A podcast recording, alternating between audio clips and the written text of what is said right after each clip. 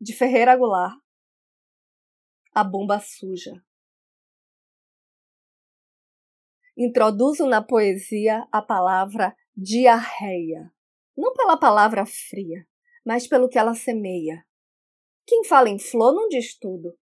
Quem me fala em dor diz demais. O poeta se torna mudo sem as palavras reais. No dicionário, a palavra é mera ideia abstrata. Mais que palavra, diarreia é arma que fere e mata. Que mata mais do que faca, mais que bala de fuzil, homem, mulher e criança no interior do Brasil. Por exemplo, a diarreia no Rio Grande do Norte, de 100 crianças que nascem, 76 leva à morte. É como uma bomba D que explode dentro do homem quando se dispara lenta a espoleta da fome. É uma bomba relógio, e relógio é o coração, que enquanto o homem trabalha vai preparando a explosão.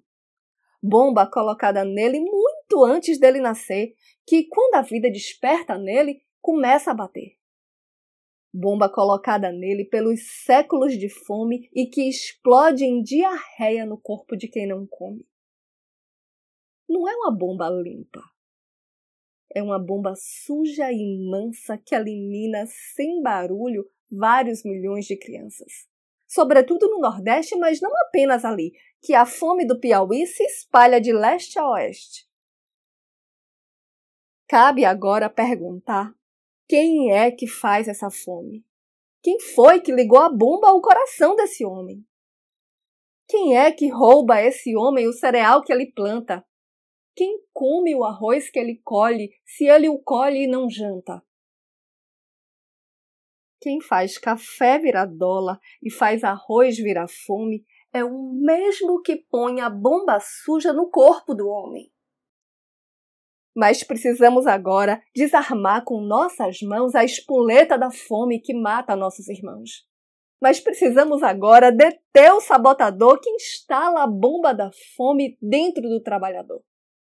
E, sobretudo, é preciso trabalhar com segurança para, dentro de cada homem, trocar a arma da fome pela arma da esperança.